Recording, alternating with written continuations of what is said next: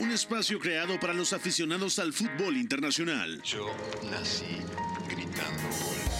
Un proyecto radiofónico informativo, analítico y reflexivo, No tengo nada de original. en el que un grupo de periodistas repasan la actualidad del fútbol en cada rincón del planeta. Todos los bebés se asoman al mundo gritando. Y como todos, quise ser jugador de fútbol. He sido el peor pata de palo que se ha visto en los campitos de mi país. Arranca Catenacho W, la casa del fútbol internacional.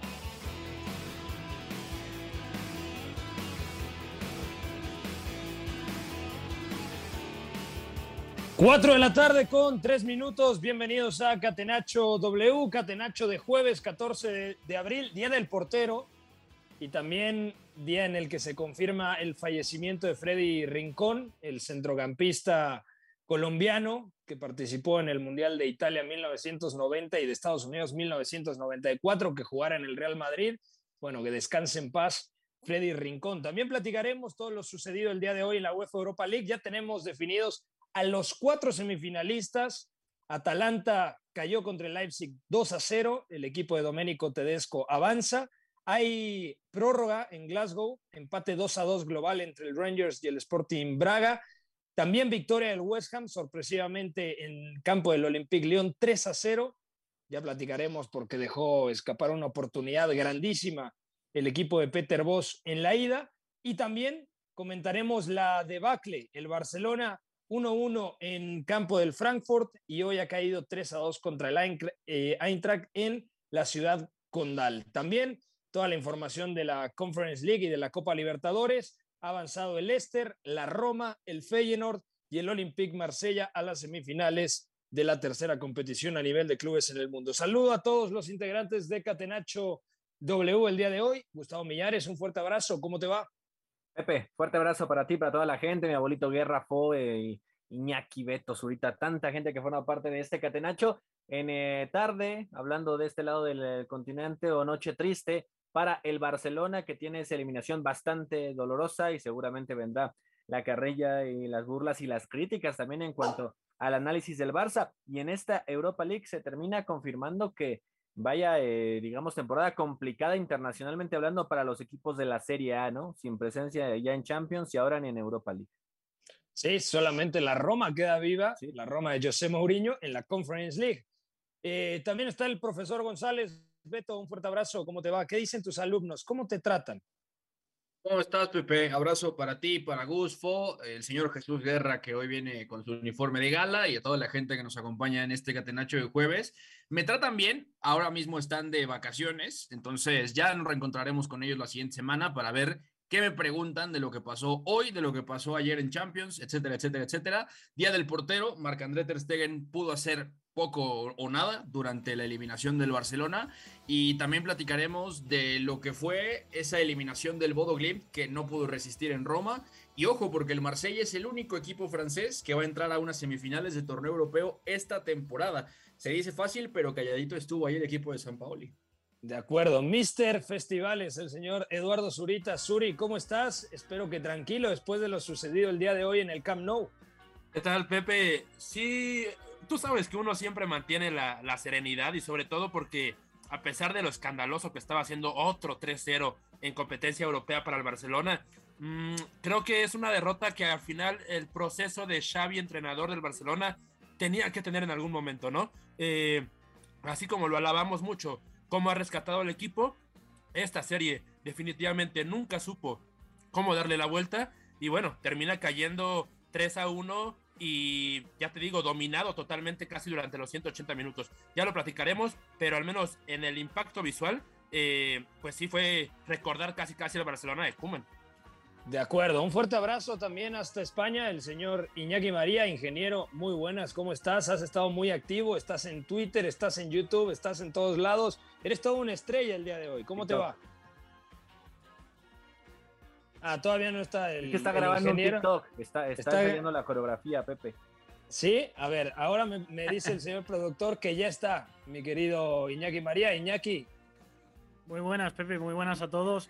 Vaya noche, ¿eh? vaya mm, jornada de tarde no ha habido mucha emoción, hay que decirlo. Ha habido muchos partidos que se han acabado sentenciando pronto. Me da la sensación que muy rotos todos ellos. Y bueno, yo creo que hemos visto sobre todo dos equipos que parecían eh, la Brasil de Pelé y la Argentina de Maradona, por poner dos ejemplos. Yo no he visto a la Roma jugar al fútbol como hoy. He tenido el multi, solo he visto las jugadas puntuales, los ataques unas combinaciones, unas triangulaciones espectaculares a unos niveles que ni os imagináis. Y lo del Eintracht al contragolpe me parece que ha sido otra cosa histórica.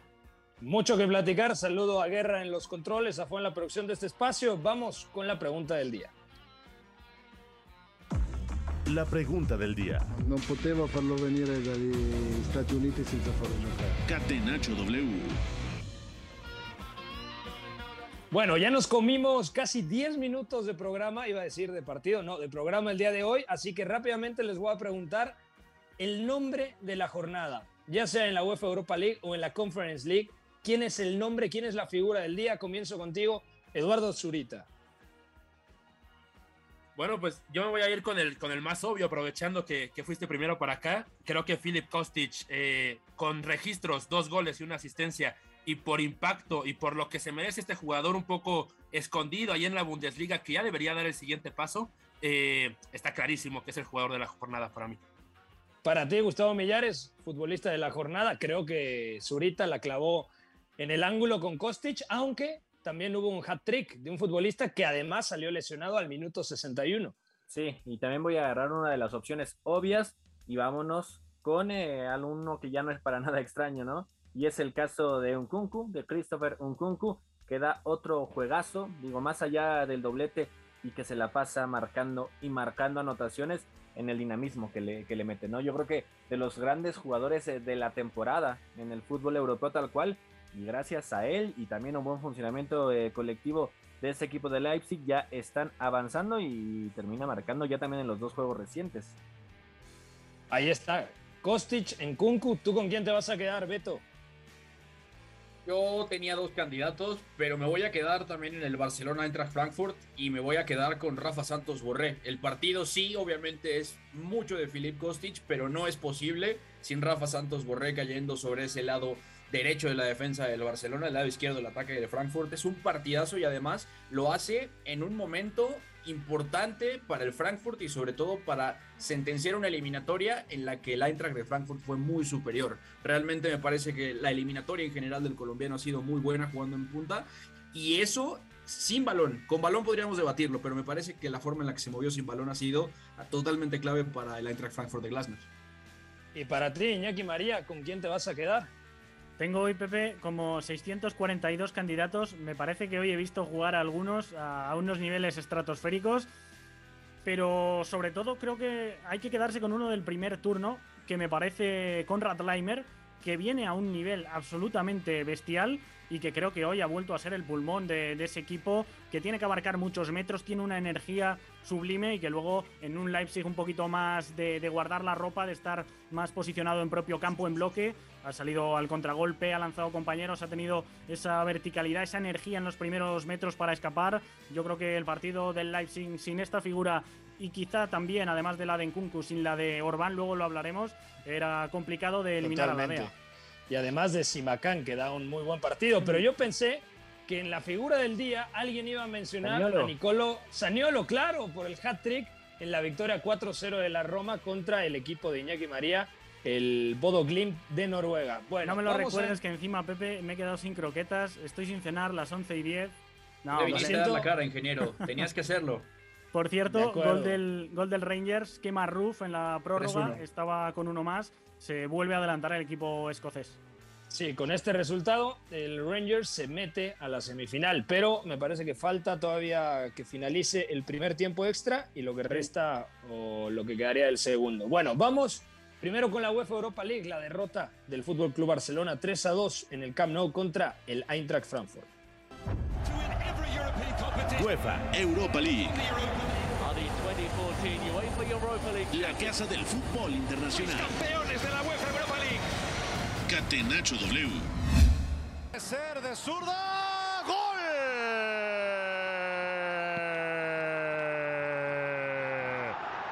¡Gol!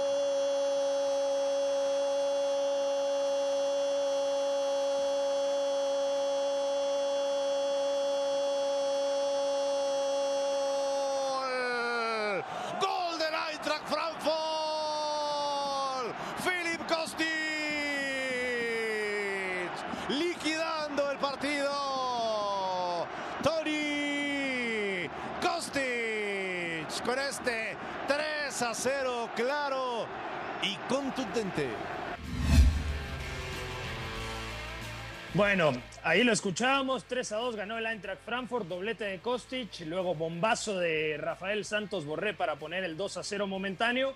Busquets puso al 91 el 3 a 1 y ya en el cierre de partido, en la última acción, Memphis Depay desde los 11 pasos, el 3 a 2 definitivo. Eduardo Zurita, comienzo contigo y la pregunta central es, ¿qué le pasó al Barcelona? ¿Cómo le explicas al Barcelona o a los aficionados eh, culés que ganaron, que golearon al Real Madrid en el Santiago Bernabéu y hoy han quedado eliminados en cuartos de final de la UEFA Europa League por un muy buen Eintracht Frankfurt, que hay que decirlo como es. Me parece que en los 180 minutos de la eliminatoria ha sido bastante superior al equipo de Xavi Hernández.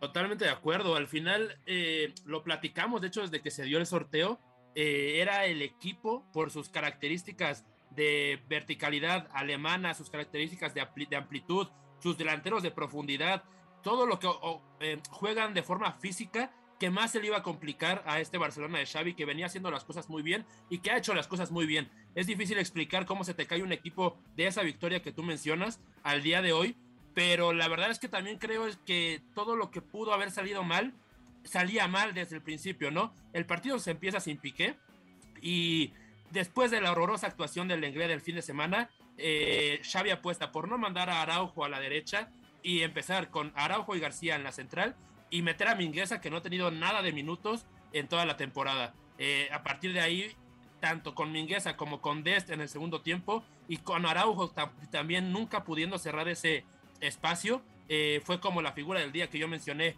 Philip Kostic, eh, pues se dio un festín. Y luego viene todo el funcionamiento del Eintracht, que lo que bien mencionaba Beto, lo móvil que estuvo Rafael Santos Borré, eh, el sistema de, de marcas eh, personales casi casi que nunca pudo ajustar bien Barcelona porque eh, el Eintracht siempre encontraba un espacio. el, el partido, como tú bien mencionas, siempre estuvo del lado de los alemanes, ni siquiera, y esto queda para la, la anécdota, ni siquiera en la parte de la localía, de la parte del estadio, eh, hoy se sintió estadio del Barcelona, eh, fue súper curioso, pero todo estaba en contra de ellos, ¿no? Eh, luego, la verdad es que a mí Xavi se me queda un poco corto porque nunca encuentra una solución ni para el problema de la transición defensiva ni para poder atacar mejor. Creo que al final peca un poco de, de lo que Pedri se mucho. lesiona, que eso Sí, influye también. Se lesiona a Pedri, que, que influye, pero termino con que termina siendo para mí una acumulación de jugadores sin una idea clara de cómo desarmar al Eintracht, ya, no, ya sea desde la salida o desde la presión o desde un ataque organizado. Eh, y bueno, eh, es, una tarea que debe afrontar Xavi porque hasta ahorita en liga lo había dominado, pero ahora cuando se enfrenta a un ritmo muy diferente en Europa, pues no ha sabido directamente cómo entrarle. Eh, Iñaki María, hoy hizo dos cosas muy bien el Frankfurt. Defender cuando no tenía la pelota, 5-4-1.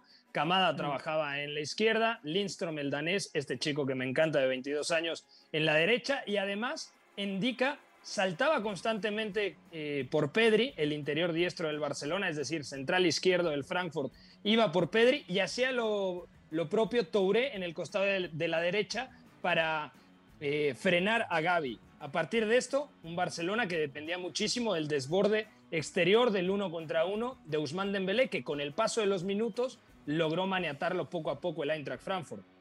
Firmo debajo de lo que has dicho, Pepe. Vienen ya tres equipos, bueno, el Eintracht eh, dos veces, jugándole a lo mismo al Fútbol Club Barcelona con el mismo sistema prácticamente. Los carrileros, eh, más laterales que carrileros, son los que se acaban emparejando prácticamente siempre con los extremos del Barça y los centrales de dentro son los que van saltando. Lo vimos con el Levante el fin de semana, lo vimos en la ida, sobre todo con Tuta, que hoy estaba sancionado y ha entrado al Mami Touré ahí. Y bueno, pues a Pedri lo ha cambiado el interior izquierdo al interior derecho, pero más o menos el funcionamiento era el mismo. Es decir, no tener tanto al doble pivote pendiente de que no le ganaran la espalda, que es lo que siempre busca el equipo de, de Xavi, por ejemplo, ahí creo que el Galatasaray lo hizo muy bien con un 4-2-3-1 donde el doble pivote vigilaba muy bien la espalda de los interiores culés, pero este tipo de equipos lo que han hecho ha sido hacer que saltase el central y los partidos más incómodos del Barça hay que decir que llegan todos cuando los interiores están bien tapados. A partir de ahí mucho juego exterior.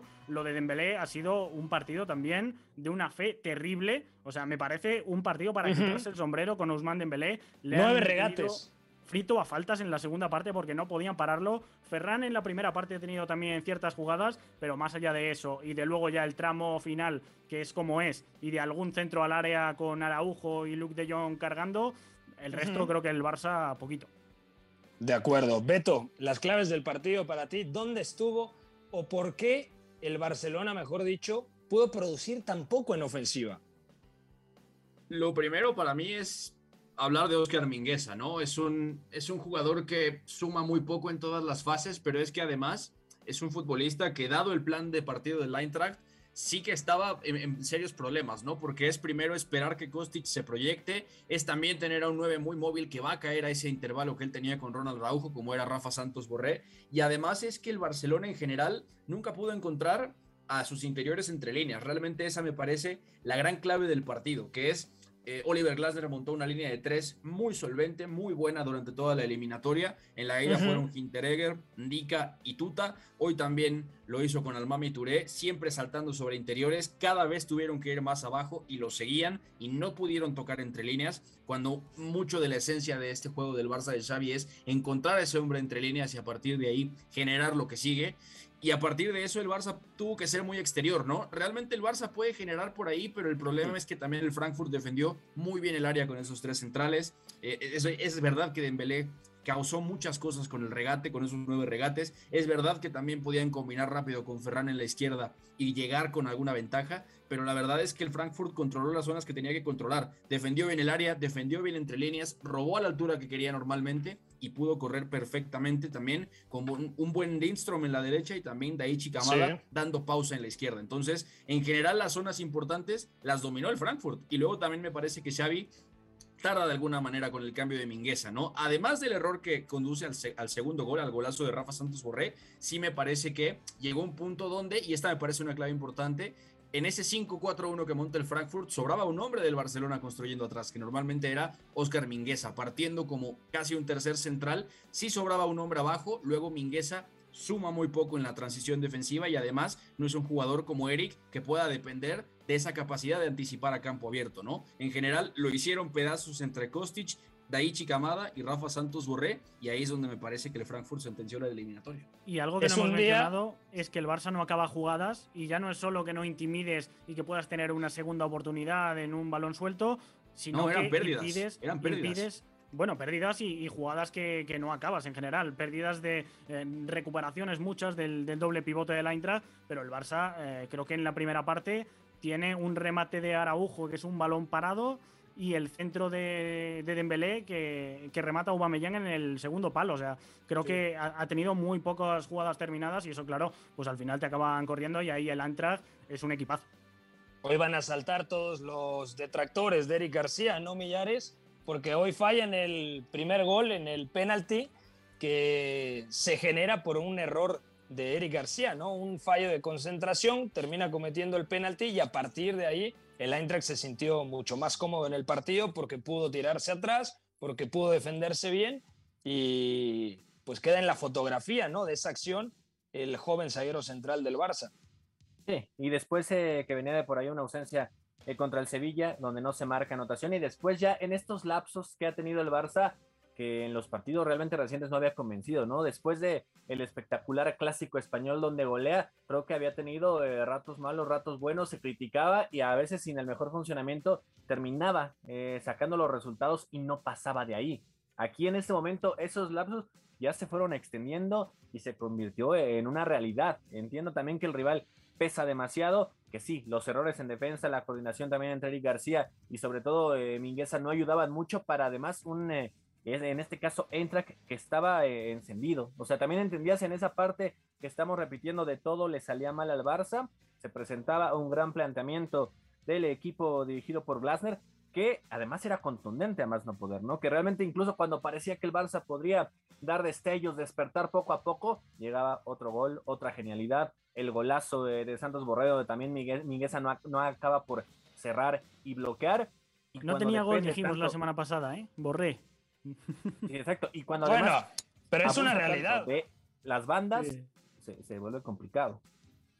De acuerdo. Bueno, antes de ir a la pausa, me gustaría que escucharan esta pieza que se, que se preparó en el equipo de redacción de W Deportes sobre Freddy Rincón, aquel futbolista colombiano, hoy falleció lamentablemente después de un accidente automovilístico, que jugara en el Napoli, en el Palmeiras, en el Real Madrid en el América de Cali, Cruzeiro, en el Santos y que jugara tres Copas del Mundo. Yo lo recuerdo en 1994 y 1998, pero quizá su mejor momento fue en 1990 en aquel partido en San Siro cuando eh, le pinta la cara a Alemania. Bueno, en paz descanse Freddy Rincón, escuchamos esto que preparó W Deportes.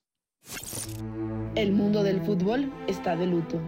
Freddy Rincón ha muerto tras complicaciones médicas después de sufrir un fatal accidente. El deporte de la pelota llora al exjugador del Real Madrid, quien no soportó la cirugía y sufrió una muerte cerebral, así lo confirmó la clínica Imbanaco de Cali, Colombia. El pasado lunes 11 de abril, el exfutbolista colombiano sufrió un brutal accidente automovilístico. Tras pasar la luz roja de un cruce de Cali, la camioneta del jugador acompañado por sus dos hijos impactó contra un autobús, dejando varios heridos. Rincón ingresó al hospital con un trauma cráneoencefálico y pese a la operación a la que fue sometido no logró salvar su vida. Freddy comenzó su carrera futbolística en el Atlético Buenaventura, donde posteriormente pasó a formar parte del Independiente Santa Fe y en el América de Cali. Más tarde dio el brinco a Europa vistiendo los colores del Nápoles y tras una buena etapa en el club italiano recibió el llamado del Real Madrid en 1995. Vistiendo la playera de la selección colombiana, jugó tres mundiales consecutivos, marcando un gol en el empate frente a Alemania en 1990. Imágenes con las que el combinado cafetalero pasará a la historia. Descansa en paz, Freddy Rincón. Informó Alexandra Loe.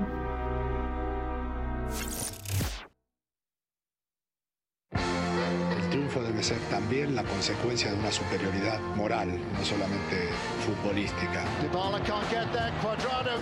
Si en el triunfo no están implícitos los recursos, si los recursos nos dan igual, estaríamos dándole a la sociedad un mensaje terrible. Somos la resistencia. Catenacho W, la casa del fútbol internacional.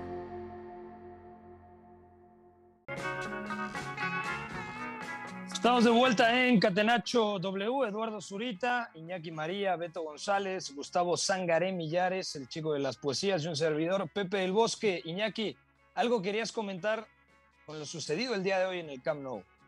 Sí, rápidamente, porque Xavi está diciendo en rueda de prensa que ha habido un error grave de cálculo respecto al tema de las entradas estaba estipulado que solo fuera a haber 10.000 aficionados rivales y al parecer pues han viajado más o menos el triple. La afición de la Eintracht desde luego encomiable en los partidos de visitante. Hay pocas aficiones que desplacen tantísima gente y bueno pues al final los abonados que han vendido la entrada lo que ha sucedido es que muchos alemanes eh, han comprado esas entradas. El club ha dicho que, que, no podría ser porque para comprarla eh, tenías que enseñar un DNI no alemán, pero bueno, esto ya sabemos que luego pues te la compra alguien y, bueno, pues eso es lo que, lo que ha sucedido.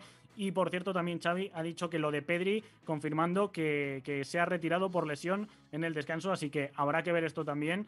La parte cómica la pone el español que acaba de publicar un tuit el próximo jueves contra el Rayo. Recuerda pedir tu perrito caliente en el RCD Stadium y un guiño. Qué bárbaros. Pero bueno, ahí está. Eliminado el Barcelona, victoria del Eintracht Frankfurt 3 a 2. ¿Cuántos aficionados metió el Frankfurt al final? ¿Se tiene la cifra confirmada? No, no lo sabemos, pero es que además los del Eintracht eh, iban con una camiseta blanca, como que las habían repartido fuera, y entonces se notaba mucho porque el No Camp eh, tenía la mitad de la grada blanca, y claro, eh, esto pues extraña bastante. Incluso uno de los fondos ha abandonado el, el estadio en señal de protesta y después ha vuelto a, entrar, así que bastante polémica con respecto a esto, pero claro, es complicado evitar que compren entradas eh, si se las compran otros, como digo. y además, claro. Eh, Pepe, el tema de la reventa, y también hay versiones que dicen que compraron entradas desde todas partes, ¿no? se excepto desde Alemania, por cuestiones de detectar también eh, ubicación, y al final fue bastante curioso notar cómo festejaba el equipo de Frankfurt sentados ahí en el césped. Se escuchaba, ¿eh? Y prácticamente los, los aficionados con, con, los celulares, ¿no? O sea, ya un momento incluso romántico en plena cancha visitante. De acuerdo, va a estar buena la fiesta ahí por las Ramblas. Te queda lejos, Iñaki, pero si no te decía que te lanzaras por allá, eh, porque se va a poner bonito. Bueno, eh, otros partidos destacados. ¿Ya terminó el compromiso en, en Glasgow o no? Me parece que ya está por terminar. ¿no? Medio minuto. Tiene dos expulsados, el Sporting Club de Braga y el Rangers, que ha perdonado varias. Sí, bueno, con este resultado el Rangers enfrentaría a Leipzig. Leipzig hoy derrotó 2 a 0 a Atalanta, 3 a 1 el global, hoy doblete de Christopher Nkunku. Hay cifras que me parecen completamente destacadas. Me recuerda la historia de Christopher Nkunku a lo que vimos en la 18-19 con Dusan Tadic, no por edad, porque Tadic obviamente le saca por ahí de 7 u 8 años a Christopher Nkunku, pero sí porque tenía pocos reflectores y completó por ahí la cifra de 50 goles producidos entre asistencias, anotaciones y penaltis provocados. Hoy Christopher Nkunku, estamos en abril, todavía queda alrededor de un mes de competición y Christopher Nkunku ha llegado a 48 anotaciones producidas entre eh, penaltis provocados, asistencias y anotaciones directamente. ¿Cómo viste este partido, Beto? Ha sido interesantísimo y sobre todo ha sido un golpe de autoridad de Leipzig, ¿no? Son 48 goles producidos en Kunku en 43 partidos para dimensionar lo que es su temporada y sumándole un factor que me parece interesantísimo y es muy importante. El Leipzig en el primer semestre de temporada estaba en caída libre, eso le cuesta el trabajo a Jesse Marsh e incluso en esas condiciones con un equipo que tuvo un buen tramo de, primer semestre y luego se cayó, él siguió tirando del carro, nunca se detuvo y ahora lo tenemos aquí, ¿no? Con un Domenico Tedesco que le ha dado un contexto tremendo tanto a Andrés Silva como a Dani Olmo que jugó de enganche, que viene jugando como enganche y Christopher Nkunku como un segundo punta, ¿no? La verdad es que ha sido un partido tremendo de parte de Leipzig en el sentido de cómo atraer al Atalanta y cómo jugar con sus marcas individuales. Gasperini no lo negoció, el Leipzig intentó atraerlo muy abajo y a partir de ahí vinieron los problemas, ¿no? Encontrando siempre cómo salir con Kevin Campbell como medio centro, con Ratlimer dando mucha profundidad interior como doble pivote. Ya lo hizo en la ida, partidazo en la ida, lo comentamos, de hecho fue mi figura de la semana pasada y ahora lo volvió a hacer, ¿no? De hecho él es el que llega justamente hasta el fondo de la cancha en ese primer gol de Leipzig en el primer tiempo, que es el que realmente empieza a minar al Atalanta, porque si bien el Atalanta llegó más, sí fue un mal día de los tres de enfrente, muy poco finos, poco acertados. La Atalanta logra crear peligro por fuera con David Zapacosta y con Hans Hattebor, sus carrileros, pero no es suficiente. No sale bien Jeremy Boga hoy. Eh, Dubán Zapata no estuvo fino de cara al arco y lo que tuvo Ruslan Malinovsky tampoco fue como muy significativo, ¿no? También ahí es donde se hizo grande el partido de Mohamed Simakan, que jugó muy, pero muy bien protegiendo la espalda de su carrilero y Orbán contra exactamente. Zapata, partidazo. Claro, totalmente. Ahí emparejados con los tres, Mohamed eh, Simacán salió muy bien sobre Bogá, protegió bien la espalda de Benjamin Hendricks. Willy Orban ya lo habíamos destacado como ese central que parte por el centro, valga la redundancia de esa línea de tres, y además Joshko Guardiol intentando salir siempre sobre Rosler Marinovski han dejado un muy buen partido. Y lo que decía del frente de ataque realmente es muy interesante porque Dani Olmo hizo pedazos a Teon Cup Miners. Hay un cambio de marca en ese, en ese primer tiempo, porque primero iba Cup Miners sobre Kevin Campbell, después ajusta Gasperini y tiene que seguir Cup Miners a Dani Olmo, que jugaba por atrás de Andrés Silva y Christopher Nkunku, lo destroza por completo. Dani Olmo mostró un repertorio de, de controles y de formas de salir de una marca individual tremendo, ¿no? Siempre saliendo al primer toque, anticipando el pase, girando muy bien con el cuerpo lo destrozó por completo. Andrés Silva jugó muy bien al apoyo y lo que decíamos de Nkunku, ¿no? Que todo lo que toca, pues prácticamente tiene valor de gol. De acuerdo. Iñaki María, ¿qué te pareció el partido? A mí me decepcionó mucho Atalanta. El primer tiempo en Leipzig justamente fue superior el equipo de Giampiero Gasperini. en el segundo tiempo responde Leipzig, pero hoy sí me parece, independientemente de la polémica arbitral, que sí me parece que hay una mano, no recuerdo exactamente de quién, creo que era de, Dani Olmo Sí, sí, sí. Que, para mí era penalti, pero me parece que los 90 minutos de hoy se jugaron a lo que proponía el Leipzig y Domenico Tedesco, ¿no? Sí, bastante al límite la jugada que comentas. Hubiera sido el empate a uno pero bueno, yo creo que el Leipzig ha, sabido gestionar bastante bien el partido. Sí que creo que el Atalanta ha tenido tramos de, empujar bastante, de tener que, abrirse y exponerse, y por eso también eso contribuye a que Christopher Nkunku, que a campo abierto eh, es eh, dañino como él solo, haya, haya podido correr. Pero bueno, la Atalanta en general, yo diría que lo que mm, me ha faltado ha sido un poco más de paciencia y no tanto jugar en largo sobre Dubán Zapata. Estamos diciendo que Billy Orban ha hecho un muy buen partido precisamente porque no ha ido tanto a cuerpear, sino que ha medido bien esa distancia, lo que hay que hacer contra los nueve corpulentos, que no aprovechen tu cuerpo para girar, sino darle ese metrito para que no sepa si girarse y una vez se gire entrarle o, que se tenga que mantener de espaldas. Y ahí Billy Orban me parece que, ha jugado muy bien su baza, pero que también la Atalanta le han faltado rutas, que por fuera sí que ha tenido momentos, pero por dentro ha sido todo muy dependiente de esos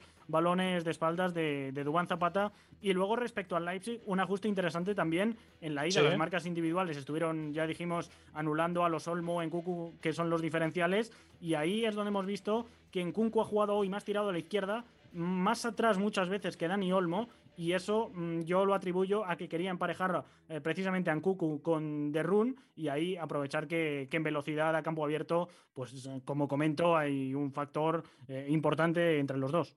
Sí, era más 3-4-2-1 en ofensiva, ¿no? ¿Qué te pareció este partido, Gustavo Millares? Me sorprendió mucho, Pepe, lo de Atalanta, porque bien comentan, en la ida incluso creo que fue ligeramente superior. No sé que estuvo muy parejo dividiéndose los tiempos, pero entendiendo que este fútbol eh, normalmente vistoso de Gasperini se ponía al tú por tú con un Leipzig, que a lo mejor podría depender un poquito más de las individualidades y en Kunjo que cumple muy bien con ellas. Pero en este partido, sí, al pensar que ahora iba de visita el cuadro uh sí se esperaba más. Y creo que las variantes ofensivas de Atalanta no aparecieron. Si era depender mucho de lo que pudieras mandarle, trazarle a Zapata, y tanto Malinowski como el tema de Boga se quedaron cortos, ¿no? Y por eso es que incluso salen de forma eh, más temprana de lo que sería normal en ese acompañamiento y no poder crear las mejores asociaciones con Zapata. Del otro lado, se da de todo lo opuesto, ¿no? A lo mejor no con la mayor eh, posesión de la pelota, pero es, es, casi imposible ver a un Nkunku estéril en algún momento. O sea, realmente Nkunku siempre va a encontrar la forma de producir y de activar incluso a sus compañeros. Y teniendo un rematador peligroso, como es en este caso Andrés Silva, y además otro jugador desequilibrante que sabe jugar muy bien entre líneas como Dani Olmo, se volvió eh, un equipo eh, bastante superior y creo que está con merecimientos en la siguiente fase y yo creo que ya se perfila como el favorito, ¿no? O así lo vería yo ante la caída del Barça. Zurita, hay un dato que me parece tremendo y te lo leí a ti en Twitter. Dices, desde la llegada de Domenico Tedesco, recordando que llegó porque se fue Jesse March, destituido, se quedaron en fase de grupos de Champions, el equipo había sido una decepción en el arranque de temporada. Desde que llegó Domenico Tedesco, ¿cuántas derrotas ha tenido el Leipzig? Bueno, más bien lo, corrijo un poquito. Más bien desde que empezó el año, desde todo 2022, solamente ha tenido una derrota el RB Leipzig y fue visitando al Bayern Múnich. Eh, en diciembre todavía cuando apenas acaba de llegar Tedesco, eh, perdieron contra la Arminia Bielefeld, eh, no sé si tienen otra también contra la Unión Berlín, pero en 2022 solamente tienen esa derrota contra el Bayern Múnich y me parece muy resaltable, dado lo que ya mencionaron todos ustedes, cómo empezó tan mala temporada que parecía que no se iba a encontrar un equipo y poco a poco, sobre todo con cambios muy estructurales como los que mete Tedesco, dándole mucha importancia a Campbell, que estaba un poco borrado con, con March, y este Leimer que puede ir y venir constantemente, muy libre en algunos partidos como el día de hoy, pero otros también muy, muy estático, haciendo un bloque muy organizado en el centro del campo, creo que han sido claves para que el Leipzig reviva, ya esté en semis de Pokal, si no me equivoco, esté en puestos de Champions y esté ahorita en semis de Europa League. Tal cual recuperaron la temporada con ese cambio de entrenador. De acuerdo. Antes de cambiar y, e ir a la Conference League, repasar los otros resultados. El West Ham derrotó 3 a 0 a Lyon, global de 4 a 1. Hay que recordar que Lyon en el partido de la ida eh, se quedó con un hombre más eh, por una expulsión del West Ham, que perdonó el Lyon y luego decíamos, es cierto, lo resuelve en casa o tiene la posibilidad, mejor dicho, de definir la eliminatoria en casa, pero eso no nos representa nada por la inestabilidad que ha mostrado el conjunto francés a lo largo de la temporada. Bueno, hoy 3 a 0 del West Ham, que se confirma, no sé si es el principal candidato porque es muy cerrado entre Leipzig, Frankfurt y el propio equipo inglés, pero con tres goles, Dawson, Declan Rice y Bowen está en semifinales. Y, partidazo de, de, Pablo Fornals, Pepe. Yo lo tenía ahí en segunda pantalla como, digamos, un volante por izquierda muy comprometido para hacer los recorridos defensivos, pero también tocando con acierto y desdoblándose un poco a lo Giovanni Lo Celso, un poquito Coquelán en el Villarreal. Eh, muy comprometido, ya te digo, pero también muy activo en el ataque. Creo que fue el mejor el día de hoy para verlo ahí y echarle un ojito. Venía invicto el Olympique Lyon ¿eh? en Europa y hoy eh, duro correctivo 3-0, pero bueno, ya decimos que en Liga va décimo y realmente eh, no, es que se no es que esté siendo una temporada exitosa ni mucho menos. De acuerdo. ¿Quién es el favorito desde su punto de vista? Comienzo contigo, Millares. Entre West Ham, Frankfurt y Leipzig. Yo creo que el camino más sencillo lo tiene Leipzig, sin menospreciar al Rangers ni mucho menos, pero si tú le preguntas a Leipzig a quién le hubiese gustado enfrentar en la semifinal, seguramente respondería que a los escoceses, ¿no? Sí, exactamente, ¿no? Yo creo que ahí sí no veo forma de que se presente alguna sorpresa a pesar de lo aguerrido que puede ser este equipo de Rangers que aunque no siempre tenga el mejor orden, no deja de empujar, no deja de morder en medio campo. Creo que Leipzig sí no va a tener problemas. Del otro lado se viene una semifinal eh, que es muy apetecible, ¿no? Y realmente con lo que han mostrado ambas escuadras y ese despertar que ha logrado tener, digamos, West Ham después de que esta segunda mitad de la temporada no ha sido eh, tan sorprendente como la primera, creo que hoy también demuestra el poderío al ataque que puede tener este equipo dirigido por eh, David Moyes, ¿no? Y se presenta con un eh, medio campo mucho más sólido de lo que venía demostrando a lo mejor incluso en Premier League y además lo de Miguel Antonio sabemos la, la movilidad que siempre va a dar, el dinamismo Considero que la final, desde mi punto de vista, sí va a ser West Ham contra Leipzig y veo a Leipzig como, como favorito, ¿no? Yo creo que ahí sí no le muevo. Yo no tengo claro, ¿eh? para mí la de West Ham contra Frankfurt es 50-50, Beto. Honestamente, si me preguntas quién va a ganar la UEFA Europa League, no te sé responder. Está complicado porque realmente los dos grandes candidatos que teníamos fueron esta misma tarde, ¿no?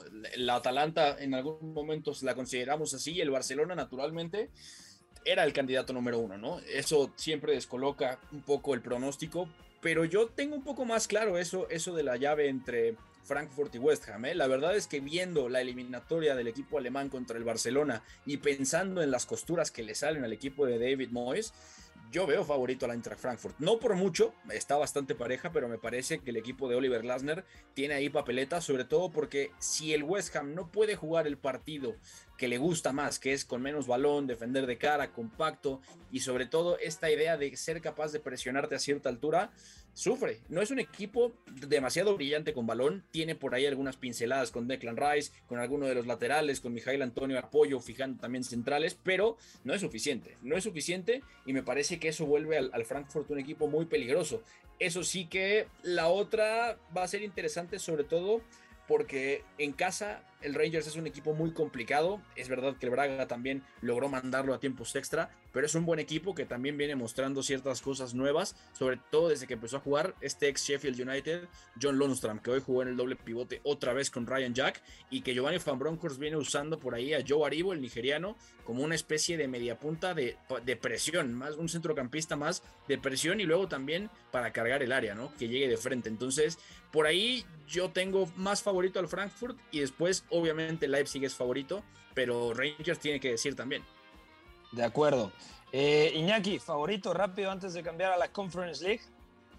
Yo diría Leipzig, West Ham, in that order, pero bueno, creo que la Eintracht, eh, lo que ha dicho Beto, si se pone en ventaja y puede gestionar, ya hemos visto que contra el Barça ha sido demoledor y al West Ham proponiendo, pues es el escenario donde se siente más incómodo y por cierto, es probable que haya un campeón inédito porque el único que ha levantado esta competición ha sido el Eintracht 1980, ya ha llovido. Sí.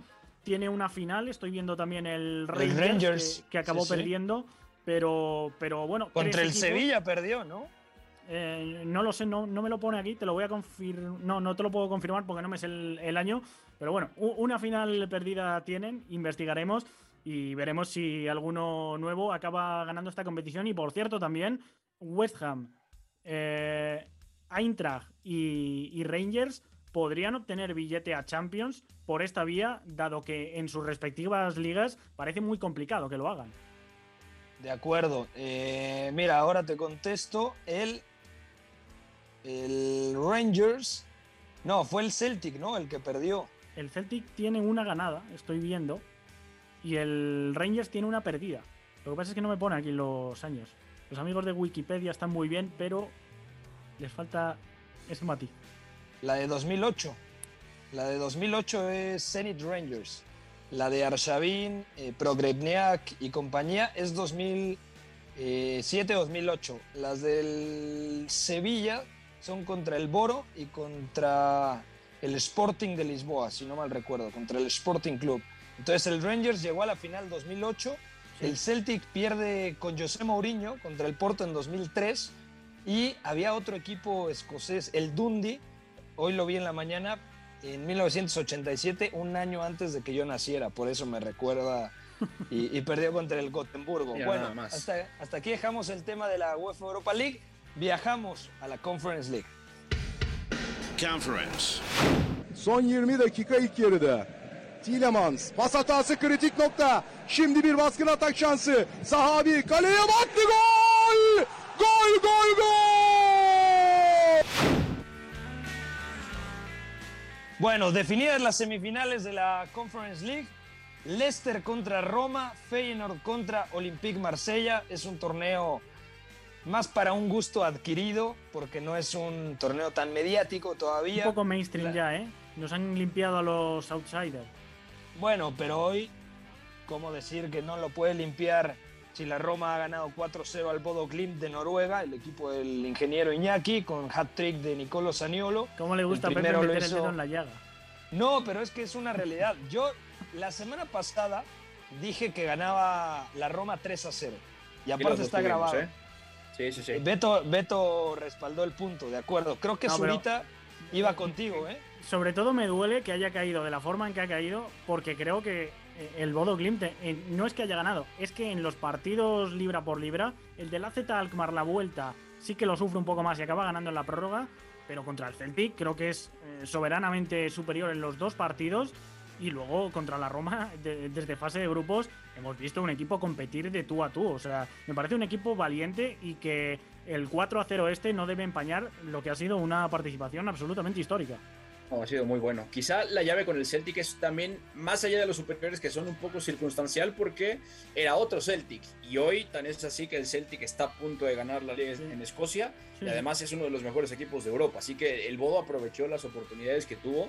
Pero también hay que decir que hoy los nombres importantes de la Roma funcionaron, ¿no? Brian Cristante en el doble pivote, Pellegrini detrás de los nueve y además Mourinho volvió a apostar por esa doble punta. Yo he mencionado varias veces en Twitter, lo he dicho por aquí un par, que esa doble punta Tammy Abraham, Nicolás Aniolo, parece que no tiene como gran miga o parece que no tiene tanto cartel, pero qué bien se complementan, qué buenos son jugando los dos. Yo tenía este de fondo y es tremendo Tremendo cómo se complementan uno fijando centrales y el otro moviéndose libre a la espalda y sobre todo desmarcándose el espacio, que eso es muy muy bueno. Saniolo también tiene la capacidad para fijar centrales y recibir de espaldas, pero sabemos que su especialidad es más bien otra, ¿no? Mientras más de cara puede recibir o más perfilado, mejor, aunque pueda jugar de espaldas, ¿no? Ese hat-trick es buenísimo y además es una muestra de esa potencia física que tiene y sobre todo de lo bien que puede usar esa salida del perfil zurdo, ¿no? El otro día también... Eh, comentaba, ¿no? Lo de los nacidos en el 2002, pues buen partido también de Nicolás Zalewski como carrilero que está